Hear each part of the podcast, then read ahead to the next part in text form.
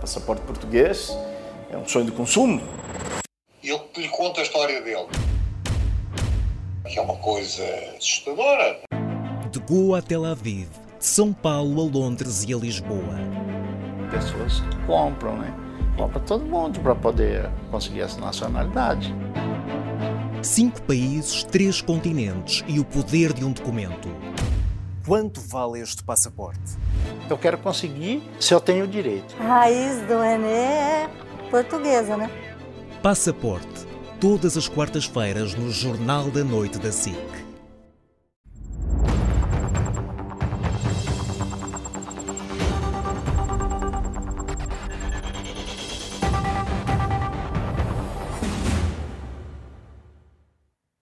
A partir de agora traçamos linhas vermelhas à quarta-feira com o Miguel Prata Roque e com o Miguel Morgado.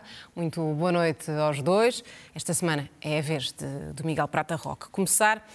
Orçamento aprovado, o último de António Costa, é claramente um fechar de um ciclo político que durou oito anos. Este governo, ainda assim, mantém-se em funções e pode tomar muitas decisões, mas hoje claramente encerra-se um capítulo. A herança de António Costa, Miguel, é suficientemente significativa e entrará para a história como um dos melhores primeiros ministros de Portugal? Bom, há um, há um verso bíblico que diz: honrarás pai e mãe e terás vida longa. E, portanto, eu acho que no fim de um ciclo, quando alguém que exerce funções públicas durante tantos anos, é de facto um momento de elogio, não pelas medidas, não pelas concretizações, mas pelo empenho na vida pública. E nesse sentido percebi o cumprimento do líder da bancada parlamentar do Partido Socialista e a ovação de pé também da bancada do grupo parlamentar. Obviamente que estamos numa fase pré-eleitoral, é normal que os partidos façam isso, que o Partido Socialista faça isso, que os outros partidos salientem os aspectos menos negativos relativamente à governação. Quanto a esta governação, os resultados que são entregues eh, são resultados bastante, bastante positivos e deixam um país muito melhor do que aquele que foi herdado em 2015. Temos taxa de desemprego abaixo de 7%, houve um aumento do salário mínimo nacional por acordo entre as esquerdas em 62%. No próximo ano teremos o salário mínimo nacional em 820 euros. Era, eh, Passos Coelho dizia que não era possível fazer isto, que não era possível ter contas certas e ao mesmo tempo dar apoios sociais às pessoas que precisam. E o que acontece é que este é o, o, primeiro governo que entrega também dois superávites. Há um superávit de Mário Centeno em 2019, há um superávit de Fernando Medina em 2023 e está previsto no Orçamento de Estado para 2024, se o governo que vier não estragar essas mesmas contas, um novo superávit. Por outro lado, as próprias pensões têm sido atualizadas todos os anos, as mais baixas acima da taxa da inflação, e tem havido um crescimento de 19% relativamente a essas taxas. Depois houve uma completa mudança de cultura, porque este governo conseguiu ter contas certas garantindo que há uma subida do, do, número de população empregada ativa. E essa é uma grande novidade. Miguel denunciou uma série de defeitos de, da governação socialista. Ainda, não, ainda por, não acabei. Uh, mas acabou por não me responder uh, à minha pergunta se é um dos final. melhores Se é um dos melhores primeiros ministros dos nossos 48 daqui um, anos... Daqui a uns anos será recordado Será recordado, eu acho que será recordado como o primeiro-ministro que resgatou de facto o orgulho nacional e a confiança dos portugueses. Eu acho que as pessoas já não se recordam mas entre 2011 e 2015, o que nós tínhamos era funcionários de terceira e quarta categoria de instituições internacionais a entrar pelos órgãos de soberania adentro, a serem recebidos pela Presidente da, da Assembleia da República, Assunção Esteves, a serem recebidos por membros do governo, como se pudessem impor condições ao Estado português. E o Estado português, neste momento, é um Estado respeitado. É um Estado respeitado pelas instituições internacionais, é um Estado respeitado até pelas agências de notação financeira que têm subido sucessivamente os ratings da dívida portuguesa. Aliás, a dívida portuguesa no próximo ano estará pela primeira vez abaixo de 100% do PIB, o que é, obviamente, também resultado desta política.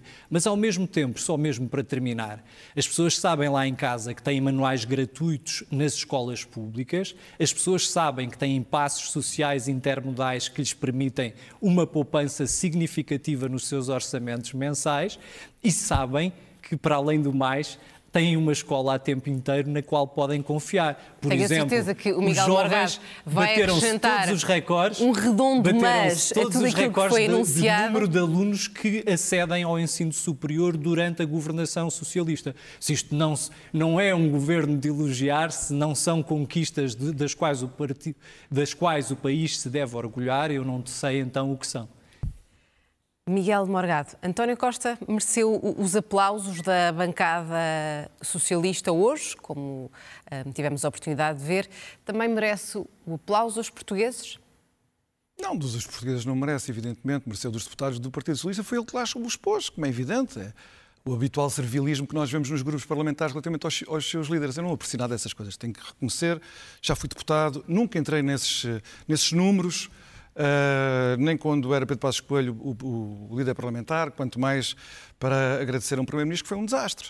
Vamos ver uma coisa, o legado de um Primeiro-Ministro é o quê? E já agora eu fiquei muito impressionado com o elogio tremendo que o Miguel Prata Roque fez ao governo de Pedro Passos Coelho, porque eu também me lembro dos tipos da Troika cá eh, e também me lembro das condições que não foram eles que impuseram ao Estado português, foi o Estado português que implorou na altura de um governo ah, dirigido por José Sócrates do Partido Socialista, cujos ministros passaram todos para ser ministros de António Costa, que António Costa apoiou até ao fim. É incrível, é verdade, foi Pedro Passos Coelho que mandou essa gente toda embora. Por isso, se alguém resgatou o orgulho nacional, foi Pedro Passos Coelho, não foi certamente António Costa. Mas sobre o legado do Primeiro-Ministro, oh, oh, Miguel Prata. Roque, deixa-me lá 2015 acabar. Deixa-me lá acabar. Em 2015 já não estava, já tinha acabado o problema da ciência, estás mesmo Sim, mal sim. informado. Uh, António Costa, quando se fala do legado de um Primeiro-Ministro, não é a, listazinha de medidas. Um governo, em oito meses, farta-se de fazer coisas. A maior parte más, outras boas. Mas mesmo um governo de incompetentes, em oito meses, farta-se fazer coisas. As intendências de um governo são tantas que nós podemos arranjar uma lista de 100, 200, 300 medidas que um governo faz. António Costa também já se esqueceu, teve lá oito anos. Oito! Só que Cavaco Silva teve mais tempo do que ele. Portanto, quando nós olhamos para o legado, queremos saber o quê? O que é que ele deixou de duradouro? Não são coisas puramente conjunturais, isso não são nada legados. Então vamos lá ver o A que é o questão legado. da dívida, por exemplo. Ora bem, vamos lá, vamos falar disso tudo. Primeiro ponto. Não houve uma jura de amor de políticas públicas que António Costa tivesse feito onde ele possa dizer que foi bem sucedido. Primeiro, o Serviço Nacional de Saúde está hoje na maior crise provavelmente desde a sua instituição. Habitação. Lembram-se das juras de amor à habitação? Está na maior crise. António Costa abandona o país no momento da pior crise de habitação que se vive em Portugal. Uh, aumento da, da proporção dos rendimentos do trabalho no rendimento nacional. Cai a pique em 2022 com António Costa. Uh, a escola pública. Eu lembro-me de António Costa dizer sem investimento público não há crescimento económico. António Costa o que é que fez? Esmagou totalmente o investimento público, apesar de nunca ter caído tanto dinheiro na história do país, vindo da União Europeia, como Mas com o António país Costa. não está hoje melhor do que há oito Oh, anos. oh, oh, Rosa, eu quero terminar agora, que isto- acho que estes pontos são importantes. Dizia também que sem um banco mau, porque eu ainda tenho memória, eu sei que não há muita memória em Portugal, mas eu tenho. Dizia que sem um banco mau não haveria crescimento económico. Não houve banco mau nenhum.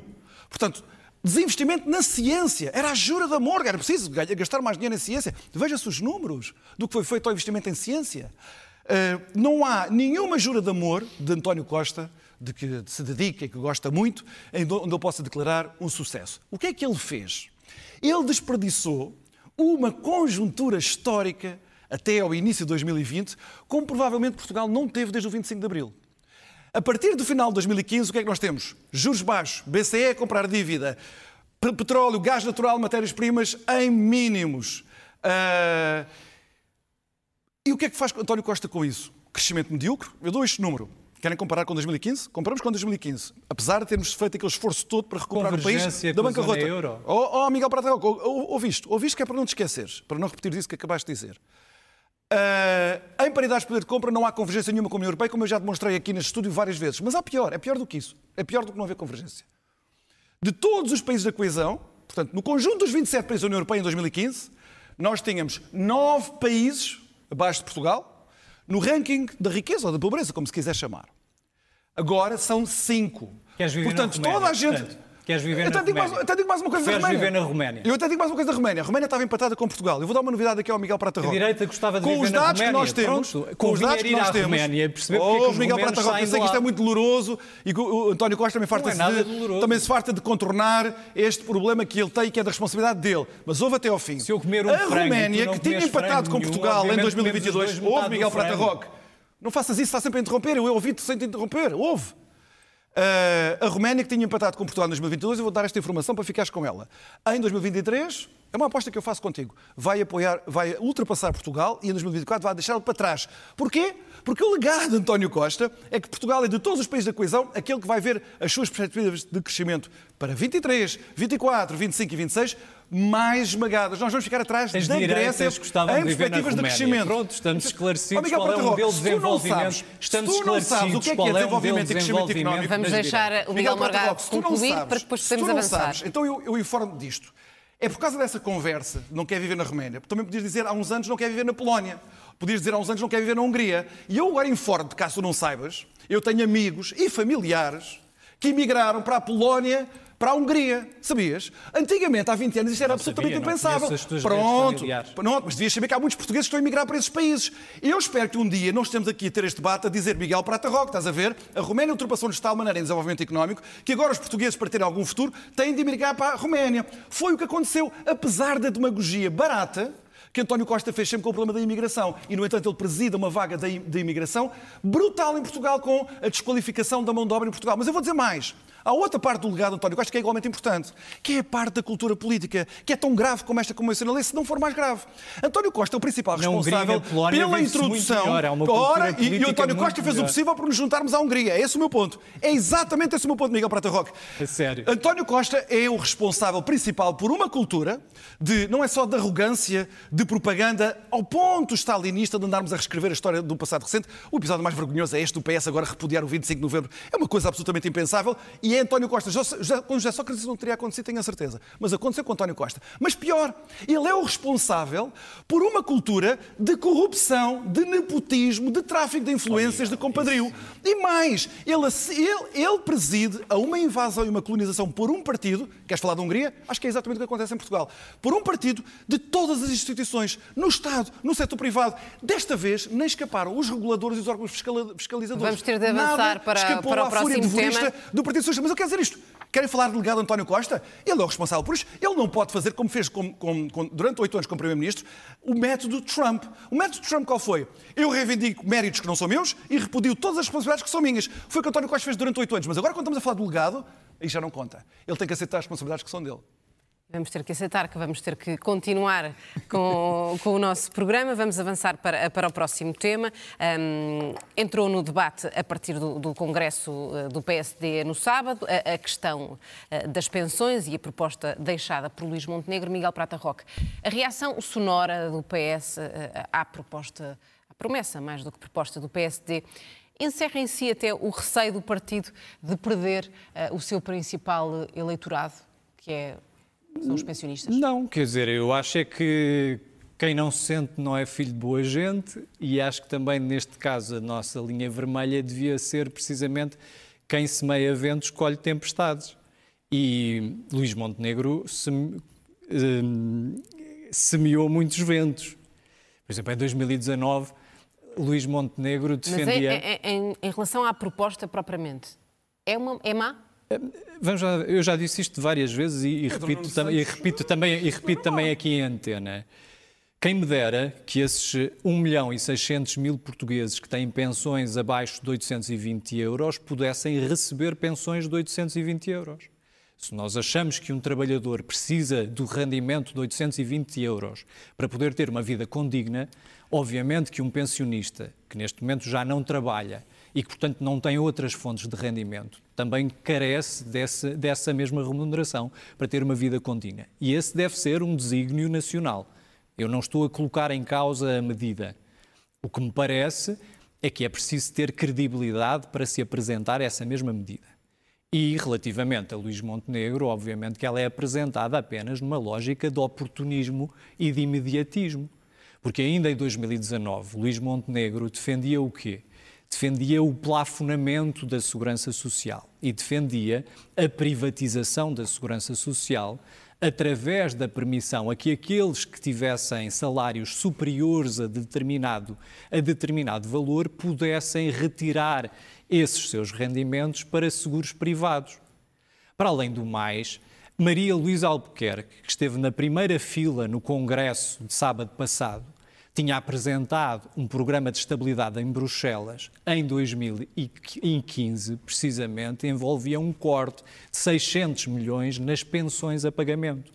O complemento solidário por idosos foi criado por Pedro Marques, secretário de Estado de eh, José António Vieira da Silva, durante um governo Sócrates, em 2006. Portanto, o Partido Socialista tem, obviamente, louros e tem, obviamente, galões a puxar relativamente a este tema. Agora, eu acho que devemos pensar mais sobre o futuro e menos sobre o passado, porque se tivéssemos que pensar no passado, saberíamos que o morando da Troika apenas permitia o corte das pensões até 1.500 euros.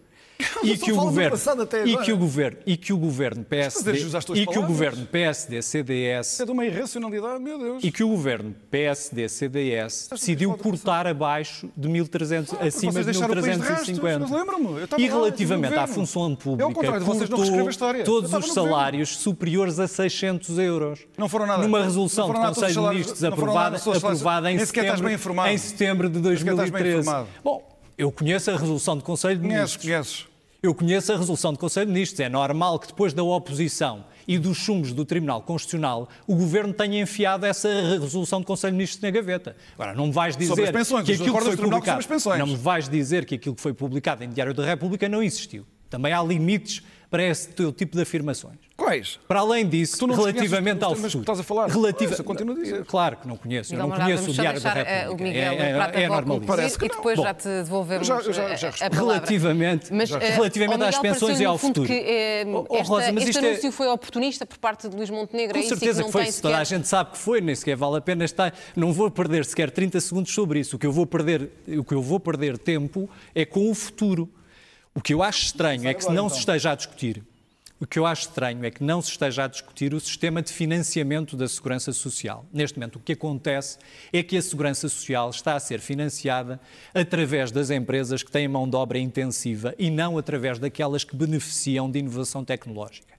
Sempre que há incorporação de tecnologia, incorporação de ciência nas empresas, nós não taxamos isso.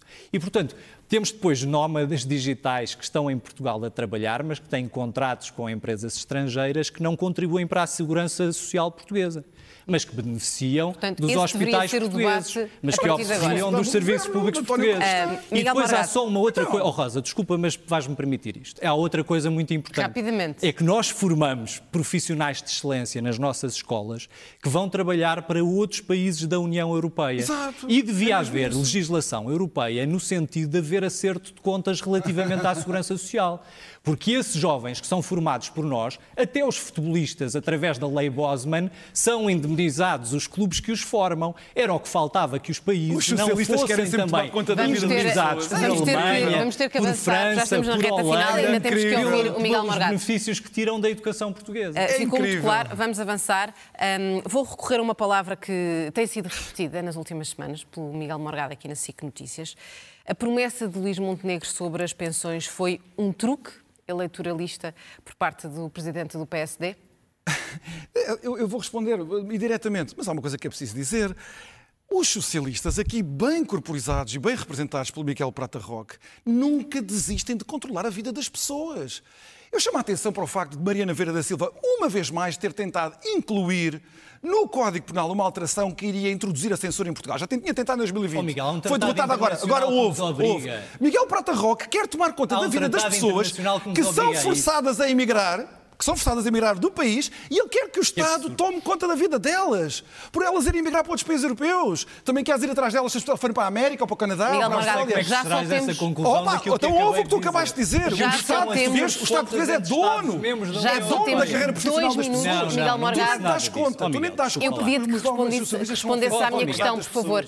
Por amor Mas eu vou responder isso. É um truque ou não? Isso é um truque ou não? Certo.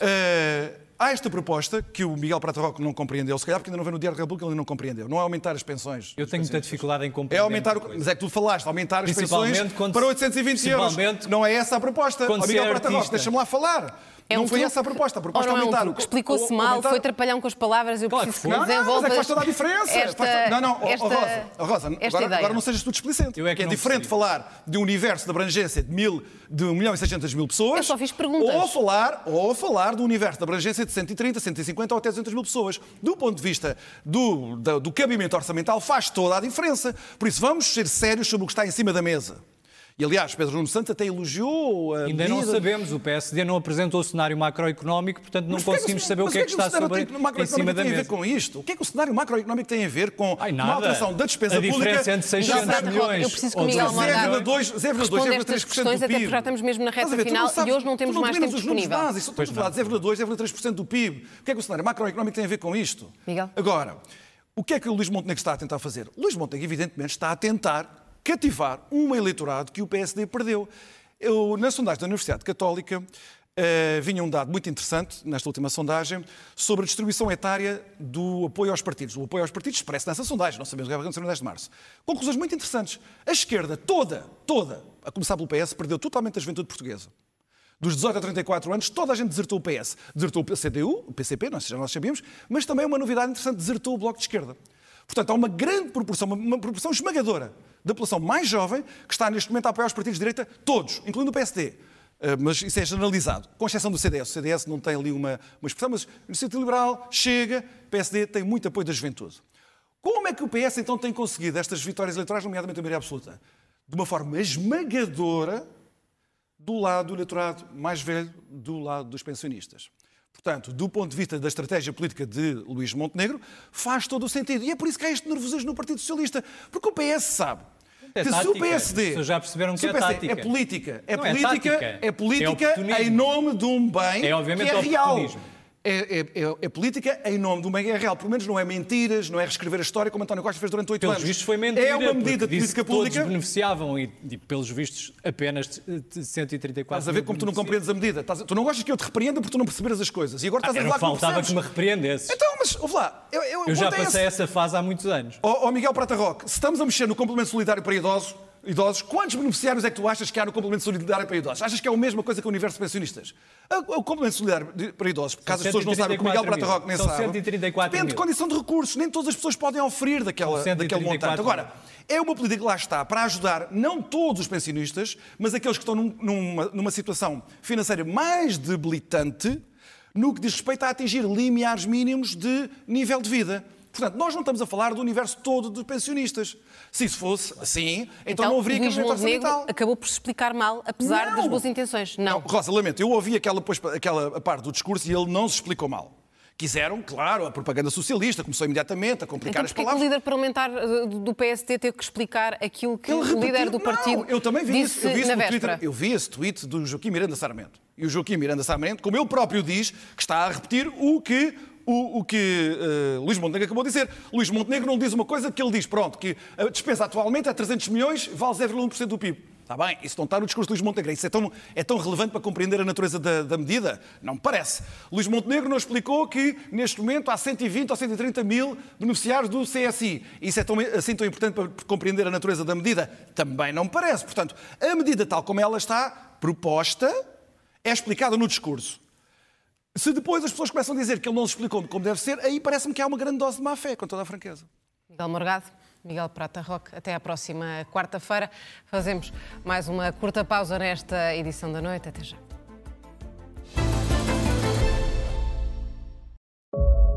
Passaporte português é um sonho de consumo. E eu lhe conto a história dele. Que é uma coisa assustadora. De Goa a Tel Aviv, de São Paulo a Londres e a Lisboa. Pessoas compram, né? Compra todo mundo para poder conseguir essa nacionalidade. Cinco países, três continentes e o poder de um documento. Quanto vale este passaporte? Eu quero conseguir se eu tenho o direito. A raiz do Renê é portuguesa, né? Passaporte. Todas as quartas-feiras no Jornal da Noite da SIC.